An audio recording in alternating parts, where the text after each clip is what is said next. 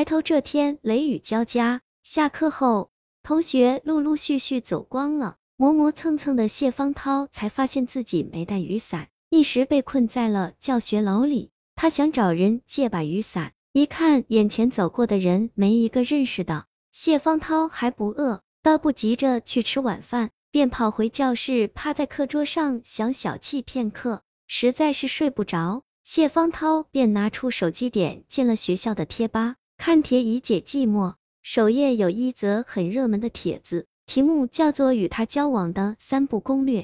谢方涛注意到帖子中的人称代词不是他。也不是他，而是他。大概正是这个原因，他才有兴趣点了进去。帖子的前半部分是一大堆故弄玄虚的文字，下面是由无数个特殊符号组成的一个大箭头，指向结尾部分的录音。看来附件里的录音才是这则帖子的重中之重。谢方涛戴上耳机，点开了录音。录音一开始有几秒钟的噪音。然后一个男生用怪腔怪调的声音说：“我相信每一个点进来的同学都有一个疑问，它是什么？这个问题不用我回答，因为你们都知道答案，只是觉得太过荒谬而不愿意承认罢了。它是存在的，这毫无疑问。那为什么鲜有人和他相遇呢？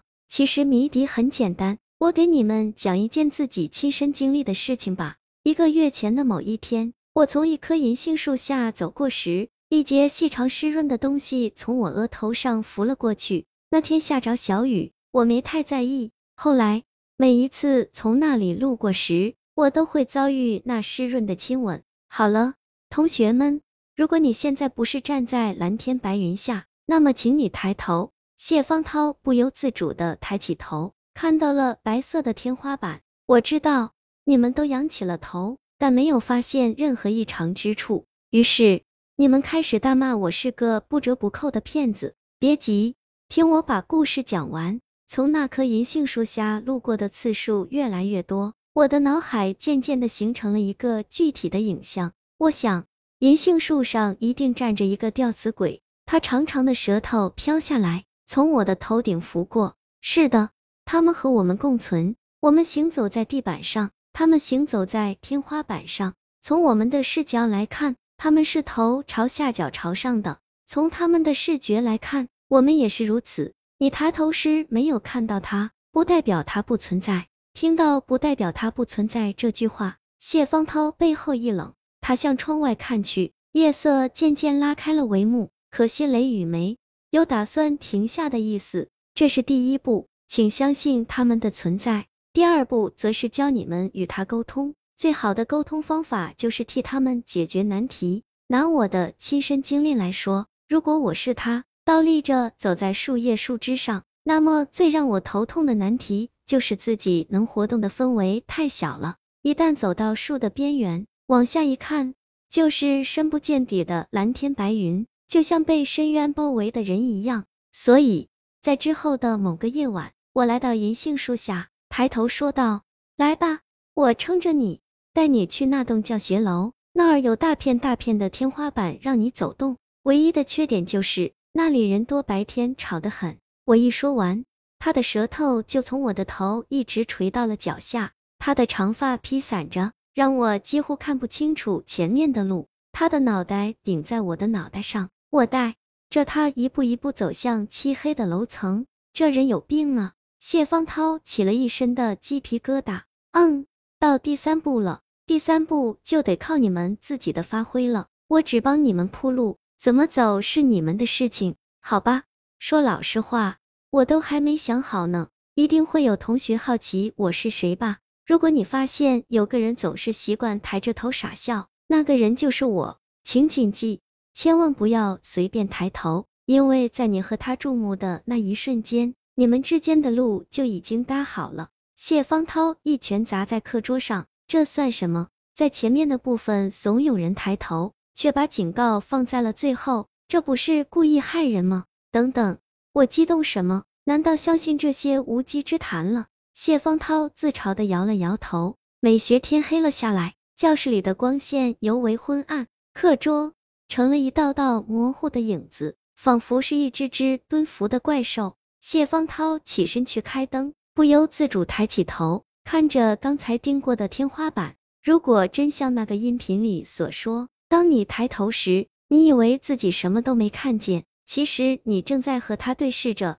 那么，这一刻正与自己四目相对的他，为什么会在这栋教学楼里选择这间教室呢？他不在一棵树上，不在寝室楼的长廊上，也不在礼堂的房梁上，他只在这儿。这间教室有什么特殊的吗？谢方涛并不愿意去相信音频里说的话，但那些想法实在太过新奇了，他们无孔不入，努力的钻进他的脑海，逼迫着他去想这些事。如果非要说这间教室有什么特殊之处的话，那么就是他开设的美学基础课程了。对于汉语言文学专业的学生来说，美学基础并不是必修的课程，选择这门课程的学生很少，所以整栋教学楼就只有这间教室开设了美学基础的课程。教美学的老教授经常会说一句话，就像他今天下午在讲台上讲的一样。审美不单是对美的具体的事物的欣赏，还可以尝试构想一些不存在的，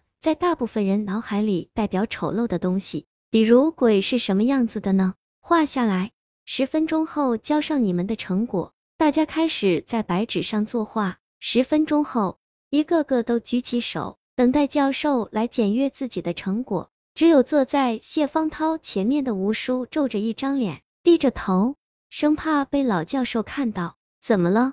谢方涛问他。吴叔说，他画好了，正准备举手，谁知道一抬头再一低头，那幅画就不见了。一抬头，抬头，谢方涛双手颤抖，翻开手机的通讯录，给吴叔打了过去。电话一通，谢方涛就大声问道：“阿叔，你美学基础课丢的那幅画找到了吗？不至于吧？”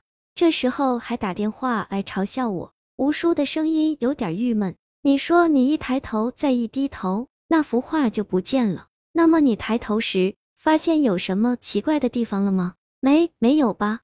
方涛，我先挂了。吴叔像是在回避什么。等等，谢方涛大声喊道：“求你了，阿叔，你看到了什么？请告诉我。”吴叔诚惶诚恐的说：“我看见老教授没有脑袋。”谢方涛忽然怪笑起来，自己没意识到这样的笑声有多恐怖，却吓得吴叔急忙挂了电话。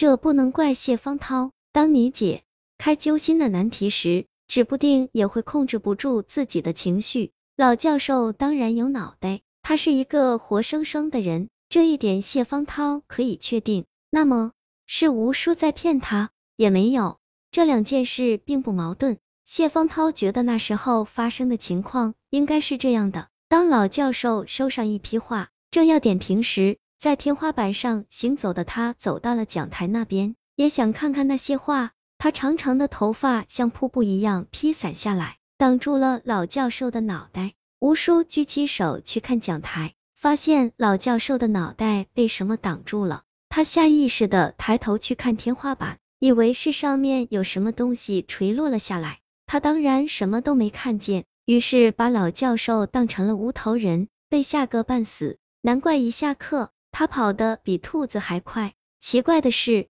他为什么要偷走吴叔的画？